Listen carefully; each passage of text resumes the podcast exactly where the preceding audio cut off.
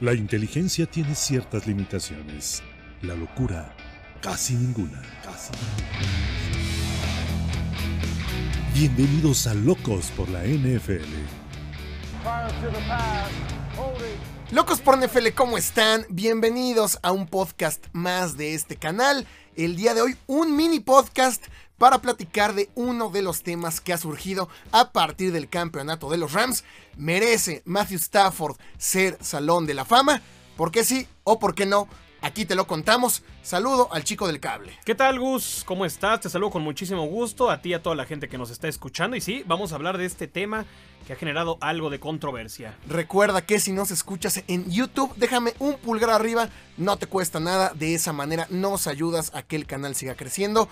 Ve a escucharnos también en Spotify para que nos escuches mientras lavas los platos, mientras saques al perro, mientras haces cualquier otra cosa.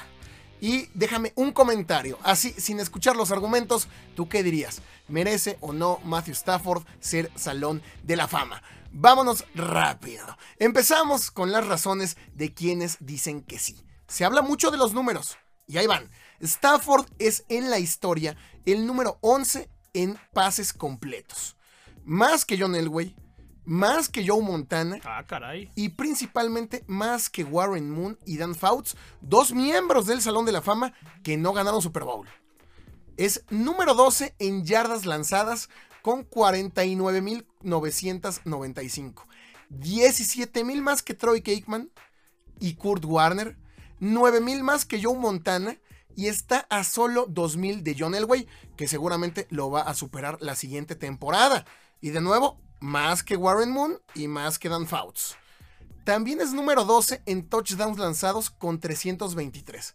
Más que John Elway, más que Joe Montana, más que Steve Young, casi el doble que Aikman, quien solo lanzó 165. Y principalmente, de nuevo, más que Warren Moon y 100 más que Jim Kelly, que tampoco ganó Super Bowl. Fue el tercer mariscal en la historia en tener una temporada de más de 5.000 yardas lanzadas. El primero fue Dan Marino en el 84, de ahí Drew Brees en 2008 y él junto con Brady lo consiguieron en 2011. Después de ellos, solamente cinco mariscales más lo han conseguido. Es el mariscal de los receptores con más yardas en una sola temporada. Calvin Johnson con 1964 en 2012 y Cooper Cup con 1947 esta última temporada. Desde que llegó a la liga es el mariscal con más drives ganadores con 42 y de hecho es el séptimo lugar histórico en ese departamento. Matthew Stafford lo hemos visto en cuarto cuarto juega impecable, cuando más importa y principalmente ya ganó Super Bowl. Esos son los argumentos del por qué sí. Me parece que a partir de ahora todos van a pensar, no, pues sí lo merece. No, sí, números reveladores, ¿eh? La verdad es que al comienzo del, del podcast yo te hubiera dado un rotundo, que, un rotundo no, pero ahora checando los números y las estadísticas, creo que tiene ciertas credenciales como para ponerlo en la conversación, ¿eh? Porque estamos hablando de grandes mariscales alrededor de la historia, así que sí, sí da para que, pues para pensarle, ¿no? Para pensar si lo colocamos o no. De eso se trata justamente este podcast, de pensar los dos lados. Repito, esos fueron los por qué sí. Vamos ahora ¿Por qué no? A ver, sí, porque nos la pintaste muy bonito, ¿no? En este comienzo. De eso se trata, como de apantallarlos tantito y ahorita ahí va el otro lado. Ajá. De entrada, los números tan grandes, es cierto, apantallan. Si asombra ver que esté arriba de Montana, de Kurt Warner, pero se dan, primero, porque jugó en una época de mucho juego aéreo. O sea, Montana no lanzaba tanto como, como Matthew Stafford. Y segundo, porque ha jugado muchos años prácticamente de manera ininterrumpida. Así que los números se pueden inflar. Pero esos números no nos dicen mucho, solamente nos dicen que ha lanzado muchos más pases que los demás. Vamos a ver los intentos de pase. Es justamente el número 12 en la historia. Así que en las demás estadísticas está justo donde debe estar. Lanzó evidentemente más pases que Warren Moon, casi 1500 pases más que Joe Montana y 2000 pases más que Jim Kelly y Troy Aikman. Así que es cierto, si tiene tantos completos, tantas yardas, es porque lanzó 1500 veces más. Sí. Vamos a las estadísticas que para mí son las que más cuentan. Primero, porcentaje de completos, la precisión. Aquí no importa si lanzaste 30 mil o lanzaste mil. La precisión. Efectividad. Es el número 25 con 63%. Realmente muy bajo. Ujú. ¿Quiénes están arriba de él? Jared Goff, Mira nada más. Mitch Trubisky, Ryan Tannehill y Derek Carr. Está casi empatado con Marcus Mariota, con Sam Bradford y Case Keenum. Bueno, pura leyenda aquí. Entonces, sí, este tipo lanza muchísimo, pero no es tan preciso. Vamos al rating de pasador, la estadística que cuenta todas las demás. Es el número 21 con 91.1. Medianito. Jared Goff arriba de él. Matt Ryan. Philip Rivers. Casi empatado con Teddy Bridgewater. Así que me parece que si vemos solo números, no puede ser la decisión por ahí. Así como tiene muchos números eh, buenos, inflados, simplemente porque lanzó mucho más que los demás y seguirá lanzando, en otras categorías ni siquiera aparece. Tenemos que verificar otros factores entonces para poder decidir. Y fuera de los números, me parece que sí se queda muy chato Matthew Stafford. Creo que su mejor argumento para el Salón de la Fama son los números. Hablando del, del legado, no es un mariscal de época. No es un mariscal que vaya a ser tan recordado de la generación. Cuando en muchos años hablemos de la NFL de la década del 2010, hablaremos de quiénes. ¿Quiénes se te vienen a la mente? Brady, Manning, incluso Eli también, Rodgers, Wilson, Mahomes. Creo que se recordará más esta época con Kaepernick y con Cam Newton incluso que por Matthew Stafford. No ha marcado a la generación, no ha sido un baluarte de la liga. Su carrera en general ha sido gris, cosa que por supuesto es muy distinta con Warren Moon. A Warren Moon todos lo recuerdan, todos hablamos de Warren Moon. Él sí marcó una generación, incluso Dan Fouts. Todos lo conocen como el montañés. Todos los que veían NFL eh, a inicios de los 80 saben quién es Dan Fouts. Ambos no ganaron ni un Super Bowl, pero marcaron época. Eso es algo que se tiene que tomar en cuenta para el Salón de la Fama. ¿Y qué tanto Gus aquí influye, por ejemplo, este caso donde estuvo en un equipo como los Leones, ¿no? Que realmente no tenía muchísimas armas de las cuales rodearse. Así que, de acuerdo contigo en esta parte en donde sí es un mariscal como que ni fu ni fa, ¿no? O sea, lo escuchas y dices, bueno, algunos destellos, incluso ahora a pesar del Super Bowl, como que no da ese paso como para que te convenza de, de esa figura, a diferencia de, otros, de otras leyendas del deporte que has mencionado, él como que todavía no, no te termina de convencer, ¿no? Como que está ahí en, como en un llamerito, como en que se queda ahí en el apenitas, ¿no? En, el, en la línea, ¿no? De, de pasar a ser un, un gran mariscal, ¿no? Sí, creo que no termina de, de gustar, de convencer, de unir a la afición. Y ahorita vamos a tocar el tema de los leones. Por supuesto que ahorita vamos a hablar de eso. Bueno, ningún año, Matthew Stafford, seguimos con los argumentos del por qué no. Ningún año ha sido jugador All Pro. O sea, en ninguna temporada ha sido nombrado el mejor o el segundo mejor mariscal de toda la liga. Y sé que no cuenta, porque lo vota la gente, pero solo ha sido llamado a un Pro Bowl. Un Pro Bowl, mismos que Nick Foles, por ejemplo. Vamos, para nada estuvo cerca de ser nombrado del equipo de la década del 2010, pero ni cerca, repito, primero está Eli Manning que Stafford. Y pensémoslo fríamente, recordamos pocas jugadas o pocos partidos legendarios de su parte, cosa que incluso sí tienen Joe Flaco o Nick Foles, quienes no están ni cerca de la conversación del Salón de la Fama, a pesar de que cada quien también tiene un anillo. Pero ¿qué pasa cuando recordamos el campeonato de las Águilas? Recordamos la gran postemporada de Nick Foles, la Philly Special, cómo le cambió la cara al equipo después de la lesión de Carson Wentz. ¿Qué pasa cuando recordamos a los Ravens de 2012? Es inherente pensar en Joe Flaco. Hizo además una de las mejores postemporadas en toda la historia. Aquellos duelos, ¿no? Contra los Patriotas. Recordar que sufríamos, o sufrían mucho los Patriotas contra estos Ravens y Flaco daba unos juegazos. Claro, Flaco sí marcó ahí dos, tres añitos. Vamos, Flaco sí estuvo siempre en la conversación de si era un mariscal élite o no. Incluso cuando ganó el Super Bowl, como que todo mundo lo, subimos a, a ese escalón. Y con eso paso justamente al último punto. Matthew Stafford nunca pudo ganar un partido de playoffs con los Leones. Es el tema. Ya es claro, sumó mucho al equipo, pero no fue la pieza fundamental además para el campeonato de los Rams. Y aquí voy al, punto que tocabas. Si Matthew Stafford hubiera ganado al menos un encuentro de postemporada con Detroit, pienso que tendría muchos más argumentos a favor, pero nunca lo hizo. Ahí es donde sí podría haber cambiado la historia en un equipo perdedor que no daba para más y que los hubiera encaminado. Es cierto, los llevó tres ocasiones a playoffs, pero hasta ahí. Y vamos, eso eh, teniendo uno de los mejores receptores en la historia con Calvin Johnson. Tampoco es que jugara solo. Sí, que no tuviera nadie, ¿no? Y en Rams, repito, llegó un equipo más que formado, un plantel que de hecho llegó al Super Bowl tres años antes, uno de los mejores grupos de receptores en la liga, una gran línea ofensiva y tal vez la mejor defensa de toda la NFL. No le quito mérito, ganar un Super Bowl es de las cosas más complicadas, pero él no fue ni el pilar, ni el baluarte, incluso por momentos, como ya lo dijimos en el video de toda la temporada de los Rams, vayan a, vayan a verlo si es que no lo han visto, para que recuerden todo lo que pasó Rams este año, él fue peso muerto en algunos partidos. Tuvieron que cargarlo. El equipo tuvo que ganar algunos partidos importantes a pesar de él, a pesar de sus errores. Vuelvo al punto, distinto a Falls y a Joe Flaco, cuando recordemos estos Rams, vamos a hablar de Aaron Donald, de Von Miller, por supuesto de quién más, de Cooper Cup, incluso hasta de Odell Beckham o de Jalen Ramsey. Pero poco se va a hablar de Stafford. Eso tiene que contar para hacer un salón de la fama.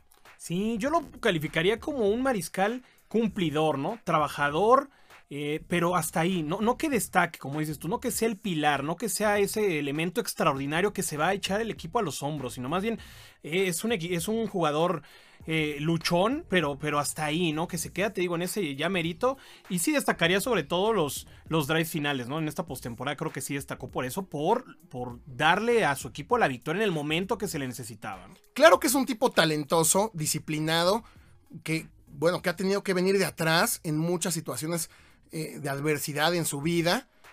Pero es cierto, creo que no, no, no le alcanza para hacer un sí unánime.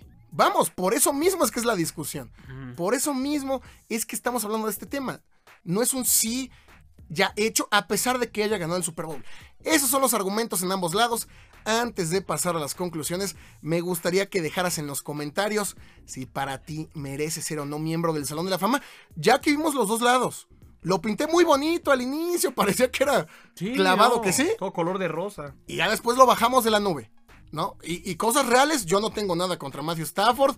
Este, vamos, ni lo odio, ni lo amo, ni nada. Estamos hablando de datos duros. Ahora sí, mi conclusión es que viendo los números y a las personalidades que ya superó, yo podría casi asegurar que algún día va a llegar al Salón de la Fama. Al momento estoy seguro que no va a ser en su primer año, pero tal vez sea 5, 10 o más años después. Ya sabemos además cómo se las gasta el Salón de la Fama. Llegan a ingresar jugadores 30 o 40 años después de que el jugador se retira.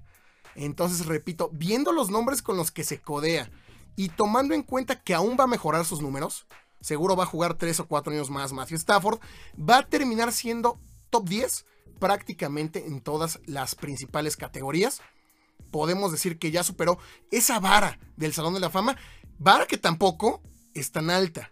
Sinceramente, no es imposible ni es tan complicado ser miembro del Salón de la Fama. Por eso digo, lo van a inducir, pero varios años después. A eso, por supuesto, sumándole que ya ganó un Super Bowl. Muchos de los mencionados no pudieron conseguir ese logro. Así que mi respuesta es que sí, dado a dos factores, que el Salón de la Fama tampoco es una cuestión tan exigente, con lo que ha hecho Stafford, ya es más que suficiente para, para aunque sea estar en la conversación. Pero le queda carrera si gana otro Super Bowl con los Rams o con quien sea, no importan las circunstancias, ahí yo creo que sí ya va a ser un sí rotundo. Por lo pronto yo lo diría que sí, pero en 20 años. O sea, va a ser de esos salones de la fama como apenas, ¿no? Que metieron a Carmichael, un receptor de los 80. Sí. ¿No? O sea, yo creo que sí, pero va a tardar muchos años porque ya hizo lo suficiente. Tampoco es tan exigente el Salón de la Fama. Sí, ese es un buen punto el que tocas, ¿no? Qué tan abaratada está la plaza para el Salón de la Fama.